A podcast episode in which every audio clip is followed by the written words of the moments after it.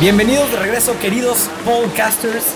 Mi nombre es Fons y me encuentro acompañado de Ricky, mi compañero podcaster. Ricky, ¿cómo te encuentras el día de hoy?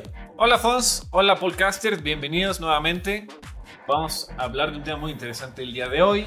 Ricky, el tema del que queremos hablar me dejó pensando el otro día. ¿La Fórmula 1 debería ser considerada un deporte? Solo son personas manejando coches en un circuito. Sí, puede que sean 50, 60, 70 vueltas, pero solo están manejando. Yo puedo manejar todo el día y no me canso.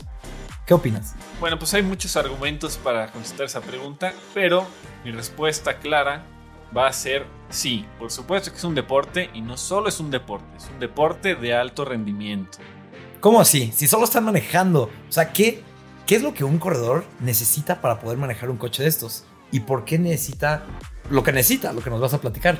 Bueno, pues es una fuerza física y mental impresionante. Los reflejos, es una concentración, es toda una preparación para poder correr en un gran premio.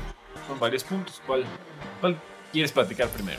Me gustaría saber, un coche, ¿qué fuerzas ejerce sobre un corredor? ¿Por qué tienen que entrenar en el gym?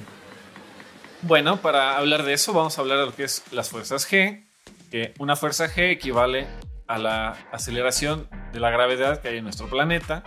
Pues en la Fórmula 1 se llega a hablar mucho de esto porque en cada curva los pilotos enfrentan una cantidad de fuerzas G impresionante.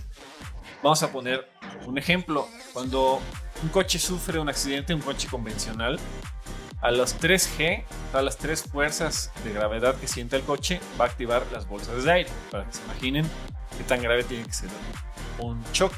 Ok. Entonces, un piloto de Fórmula 1 en promedio resiste de 6 a 7G por curva. Entonces, en una carrera puede haber 15 curvas entonces, y da 50 vueltas. Entonces, todo el tiempo están resistiendo fuerza G. eh, y su cuerpo tiene que estar listo para eso, porque si no, ni siquiera estarían conscientes detrás del volante. Las fuerzas G es, por ejemplo, si un corredor con un casco, el casco no sé cuánto pesa, pero digamos que pesa unos 10 kilos. Si ese, si ese casco sufre dos fuerzas G, va a pesar dos veces más. O sea, va a pesar 20 kilos. Entonces imagínense, 6 fuerzas G, todo el peso del corredor tiene que aguantar 6 veces su propio peso. Es impresionante. Así es, todo ese, ese peso lo reciben ellos, su cuerpo es el que lo recibe. Imagínate cuando duermes torcido y que te duele el cuello, pues ellos están siendo golpeados, realmente golpeados por todos lados. Y tienen que mantener al mismo tiempo que resisten esas fuerzas, estar al pendiente de otros coches que están cerca, saber lo que vas a hacer en la siguiente vuelta, ver que todo el coche funcione bien. Entonces es una destreza magnífica. El otro día estaba leyendo sobre, sobre las rutinas que tienen de ejercicio estos corredores y entrenan todo el cuerpo. De las cosas más importantes que entrenan es el cuello. Y justo por esto que te digo de los cascos.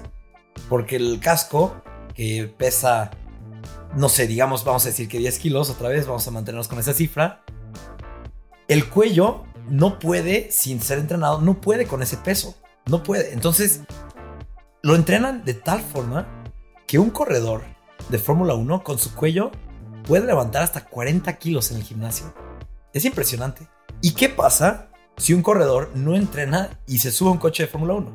Bueno, Ricky, te platico que el otro día leí la biografía de un corredor, Mark Webber, que es más conocido por ser compañero de Sebastián Vettel, cuando Vettel era, eh, estaba en Red Bull y era, estaba ganando todas las carreras.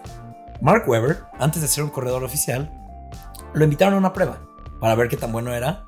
Y en esta prueba, él no había hecho el ejercicio necesario. Y en una curva, o sea, no chocó, no hizo nada, no frenó. En una curva se rompió una costilla. Nada más por las fuerzas que fueron ejercidas por dar esa curva. Imagínense, o sea, no estás, estás en un vehículo, das una vuelta y es tanta la fuerza que está recibiendo tu cuerpo que le quebró un hueso.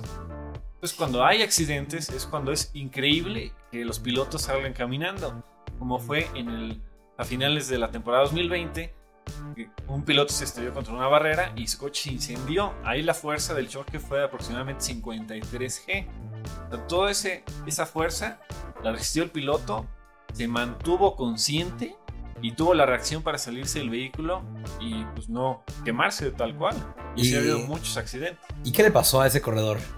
pues realmente por las enormes medidas de seguridad y desarrollo que han tenido, tuvo quemaduras en sus manos y en un pie, porque por la fuerza del impacto se le salió un zapato. Lo impresionante es que esas quemaduras no fueron por el choque, sino fue al momento de escaparse del choque, que agarró la barrera que estaba en llamas, pero el choque en sí no sufrió ningún daño, ni un hueso roto, nada. Eso es impresionante. Pero ¿cuánto tiempo tienen que aguantar esta? O sea, 53G es, te mata, ¿estás de acuerdo que te mata? Sí, porque esta fuerza es, es un milisegundo, o sea, es un instante. Porque si dijeras, hay dos segundos, estás muerto, o sea, estás hecho puré por dentro. Tus órganos no soportan una fuerza. Por ahí había leído un dato que son 18G lo que tus órganos pueden resistir, inclusive así instantes, y si es más, colapsa tu sistema por dentro. Ya, entonces en el momento más fuerte del impacto se registraron 53G, que solo fue de que un milisegundo, lo que sea. Pero igual, para mantenerse consciente después de un choque de esos, es, es impresionante. Y salir caminando, claro, o sea, si no hubiera estado el fuego, él en su momento hubiera salido caminando del coche. sí, claro. Es increíble tanto la seguridad como la preparación que tienen estos pilotos. Sí, sí, sí. Y también otra cosa que entrenan, Ricky, que es muy importante, son las piernas. Tienen una fuerza bruta en las piernas. Porque el pedal del freno, como sabemos, lo pisas y el coche frena. Y estos coches de Fórmula 1 tienen unos frenos tan sofisticados, tan bien hechos, tan potentes, que pueden frenar en dos segundos de 300 a 80 kilómetros por hora. Imagínate esas seis fuerzas G. Si el pedal del freno no fuera, no fuera lo suficientemente duro para pisarse, con un pequeño toque, la fuerza G te aventaría para adelante y estarías frenando a fondo. Entonces, para pisar el freno a fondo de un coche Fórmula 1, necesitas ejercer 125 kilos de fuerza sobre el pedal. Es muchísimo.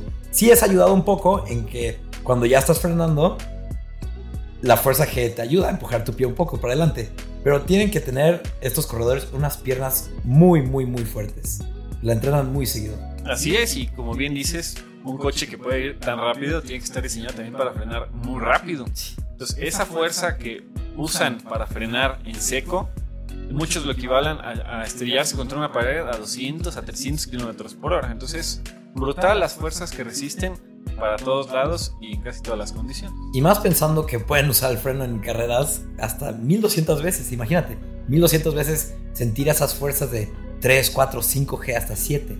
Es, es realmente impresionante. ¿Y sabes otra cosa que vi, Ricky? Están, tienen que entrenar muchísimo su cardio, porque su ritmo cardíaco en promedio está como en 170 latidos por minuto.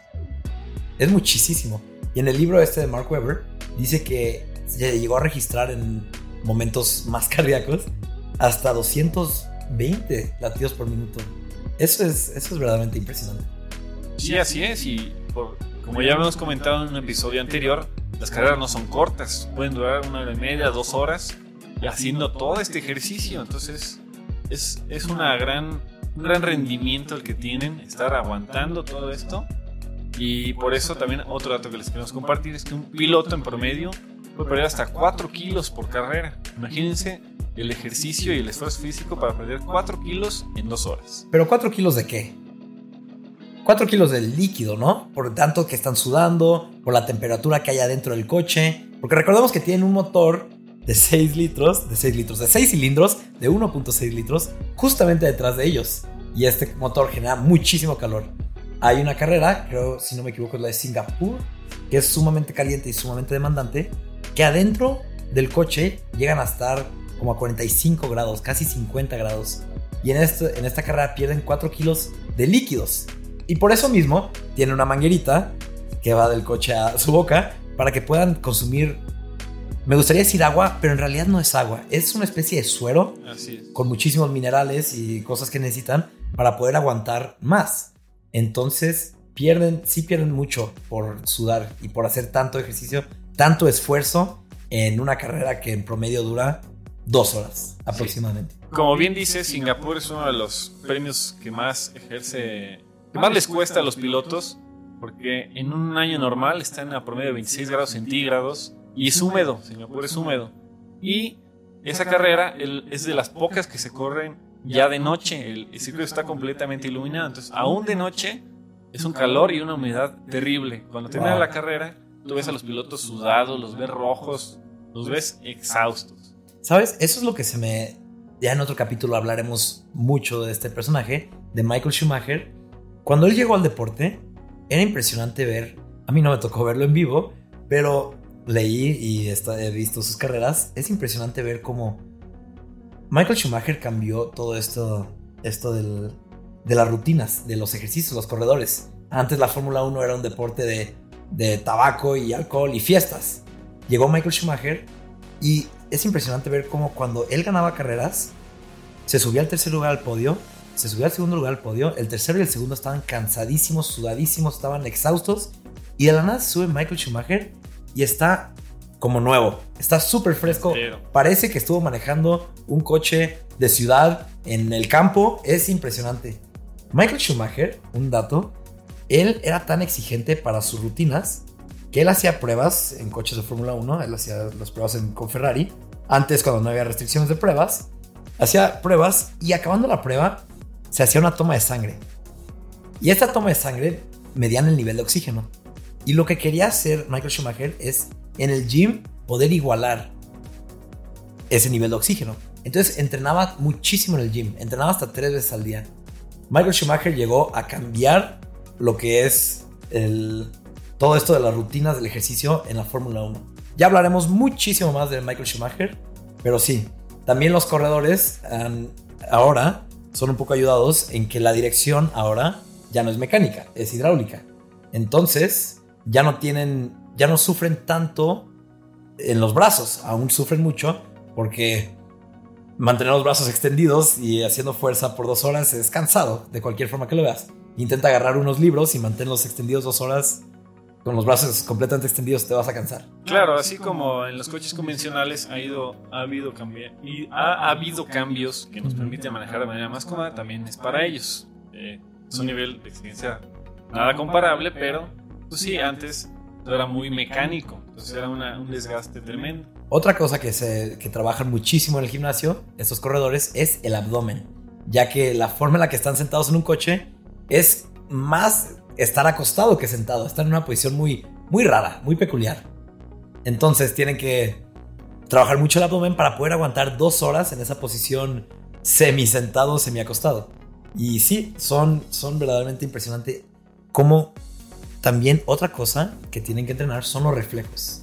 Así es, eso, los reflejos es, es clave, es indispensable y tienen una X cantidad de ejercicios para que siempre estén al tiro realmente. ¿Nos puedes dar un ejemplo de un ejercicio para trabajar los reflejos? Por ejemplo, están con su entrenador personal, que todos tienen uno, que lo mantiene al máximo, y tiene sujetas en su mano dos bolas, dos pelotas, que le permite eh, la suelta el entrenador y ya el piloto tiene que agarrarla antes de que caiga. Pero esto es milisegundo, es más fácil. Viéndolo, se lo vamos a subir a nuestras redes sociales para que lo entiendan. Pero son ejercicios para que siempre, siempre, siempre esté al tiro porque son reacciones de segundos que les pueden salvar una carrera, permitir ganar y competir darse cuenta, darse cuenta si la persona de enfrente está frenando antes y tú reaccionar a tiempo para frenar antes y no chocar otro ejercicio que estaba viendo justo en redes sociales era Daniel Ricciardo, donde su entrenador tiene dos, dos palos como escoba y deja caer uno. Uno, el que sea, no sabe, Daniel Ricciardo no sabe cuál es. Y lo que tiene que hacer Daniel Rick es atraparlo antes de que caiga. Y sí, se ven, se ven muy divertidos esos de, para entrenar los reflejos. Hasta me gustaría hacerlos yo. Así es, también en varias entrevistas con los pilotos, uno se da cuenta que cuando van manejando, ellos no van viendo tal cual el camino. Cuando entran a una curva, ellos ya están volteando a ver el fin de la curva. Ellos siempre van adelante de lo que están haciendo. Siempre es tener todas las precauciones y poder irse adelantando a lo que van a hacer. Y todo esto no serviría de nada sin una buena dieta. Claro, porque como ya decimos, pierden eh, muchas calorías durante una carrera, entonces tienen que estar preparados para ese gran esfuerzo que van a hacer, porque su mismo entrenador personal tiene una rigurosa dieta durante toda la semana y los días previos a una carrera. Entonces, estas dietas pues, son como de cualquier otro deportista, ¿no? Tiene que proteína, tiene ciertas calorías, tiene, bueno, cada corredor tendrá su propia dieta dependiendo de su, su cuerpo. Siempre estar bien hidratado, claro. Claro, importantísimo. Y te quiero dar un dato curioso, Ricky. Sobre, hablando de esto de las dietas, de algo que pasó en el 2014. En el 2014 fue cuando entraron los nuevos motores, los motores se empezaron, eh, se hicieron más pesados y el coche tenía que pesar 692 kilos ya con el corredor. Entonces, a un corredor francés, Jean-Eric Verne, ahorita no corre en la Fórmula 1, ya corre en Fórmula E, lo mandaron al hospital, Ricky. Lo mandaron al hospital porque él mismo dejó de comer para perder peso. Él estaba, su compañero de equipo era Daniel Kvyat, que corrió en el año 2020 por última vez con Alfa Tauri. Daniel Kvyat pesaba 60 kilos. Jean-Eric Byrne pesaba 68 kilos. Ricky, para ponerlo en contexto, un kilo de peso equivale a .035 segundos de una vuelta. Entonces imagínate, en las 50, 60 vueltas que son una carrera, pues ese deporte es un deporte de segundos. Y cada segundo que puedan ganar, estos corredores lo van a tomar. Entonces imagínate, si John Eric Byrne pesaba 8 kilos más, ¿cuánto estaba perdiendo de tiempo? Entonces, se hambrió tanto, o dejó de comer para perder peso y acabó en el hospital en el 2014. Y gracias a esto, en el 2019, la Fórmula 1 introdujo una nueva regla. Los coches pueden pesar más, 740 kilos, pero el corredor con su asiento tienen que pesar 80 kilos irrelevantemente de cuánto pesa el coche. Antes era una suma del coche más el corredor, ahora es el corredor 80 kilos más su asiento, claro. Entonces 80 kilos y asiento y el coche es aparte. Sí, como bien dices, en la Fórmula 1 es muy riguroso todo esto, los kilos, eh, todos los segundos, todo tiene que ver, entonces todo lo cuidan a detalle y cada equipo le mantiene la dieta estricta para que tenga un peso que ellos ya calcularon para que el coche vaya a cierta velocidad y cada coche está configurado para cada piloto. entonces todo encaja para que tengan el mejor rendimiento posible con el coche que crearon y con el piloto que contrataron. Muy bien. Y ya todo esto de lo que hemos hablado, ¿tú crees que la Fórmula 1 debería ser un deporte? Pues claro, así es. Aquí Sin duda es un deporte. Le lanzo una pregunta a nuestro productor de audio, es nuestro ingeniero Fausto. ¿Tú crees que debería ser un deporte? Dame una. Sí. Dice que sí, perfecto. He tenido varias pláticas con personas que no lo creen, que no creen que debería ser un deporte, porque dicen, wow, ellos, ellos manejan un coche, yo también tengo una licencia de conducir, yo también puedo manejar, pero no entienden todo lo que hay detrás. Y espero, podcasters, que esto les haya abierto un poco la mente sobre ¿Qué, es lo que sufre un corredor en una carrera y por qué se tienen que mantener tan en forma? Porque, a ver, todo lo que ya dijimos en lo que va del episodio lo hacen al mismo tiempo. O sea, todo de estar al tiro, de tener fuerza, todo lo hacen al mismo tiempo durante toda la carrera. es una preparación en todos los aspectos tremenda que los convierte en atletas, tal cual. Tremenda disciplina. ¿Y sabes algo? El otro día también estaba escuchando el podcast de de la Fórmula 1, donde entrevistan a corredores, a, directores, entrevistan a un buen de gente. Y escuché el de Nico Rosberg. Y se me hizo muy curioso un dato que, que, dijo él, que en un punto donde el, campeonato del 2016 fue cuando ganó Rosberg, 2016. Estoy casi seguro que sí. sí, sí. Bueno, el 2016, el año que ganó Rosberg, a mitad de la temporada decidió que ya no iba a entrenar bici, ya no iba a entrenar bicicleta para perder peso de sus músculos de la pierna. Esto era antes de la regla del 2019, donde el corredor tenía que pesar 80 kilos. Entonces perdió, no me acuerdo si uno o dos kilos de, masa muscular. Y gracias a eso, en la próxima carrera pudo conseguir pole position por una tontería de .008 segundos, algo así. Una cosa ridícula que si no hubiera perdido ese peso, no le hubiera ganado a Lewis Hamilton a conseguir esa pole position, que después la, la transformó en una victoria, que después ya tirando los dados, ya hasta el final del caminito, lo hizo ganar. Un campeonato del mundo. El campeonato. No, no quería decir dado, quería decir los dominos. El efecto dominó. Ya tirando todos los dominos, lo hizo ganar el campeonato del mundo. Entonces, es curioso cómo tienen que. O sea, sí tienen que estar muy, muy en forma, pero también tienen que cuidar mucho su peso. Claro, y, y como sabemos, pues los pilotos no es que ya es jueves de práctica, ahora sí me pongo a chambear. No, ellos siempre tienen que estar en forma la gran mayoría de los pilotos cuando no están en su coche están en otras actividades, inclusive extremas. Hay quien hace motocross, quien hace karting, pero siempre, siempre están en, en, estado activos, exactamente. Y sí. Ricky, ¿algo más que le quieras decir a los podcasters de este tema? Pues yo creo que hay un piloto que toda la comunidad de la Fórmula 1 quiere y en lo particular es una gran razón por la que me gusta la Fórmula 1, que es Ayrton Senna da Silva, un piloto brasileño que tristemente murió en el año 94. Pero me- ahorita me acordé de él porque siendo un piloto tan grande, hasta el año 1991 tuvo la primera victoria en su país natal. Y ahí es cuando yo me doy cuenta el esfuerzo físico enorme que hacen este tipo de pilotos para ganar. Tuvo una- un percance con su coche y estaba atorado en una sola velocidad. Yo recuerdo, yo recuerdo. En ese año, como bien decíamos, el volante era más duro, más rígido. Entonces, con una sola velocidad logra ganar. Y si buscan el, eh, sus gritos de emoción en el coche, o sea, es un júbilo tremendo, se pone a llorar. Y, y de repente se desploma en su coche, o sea, ya no puede más. Estaciona su coche en medio de la pista y llegan a auxiliarlo. Ni siquiera podían quitar las manos del volante. O sea, él estaba muerto físicamente y cuando llega al podio sacó toda la fuerza que le quedó para levantar su trofeo. O sea, el trofeo le pesaba tanto.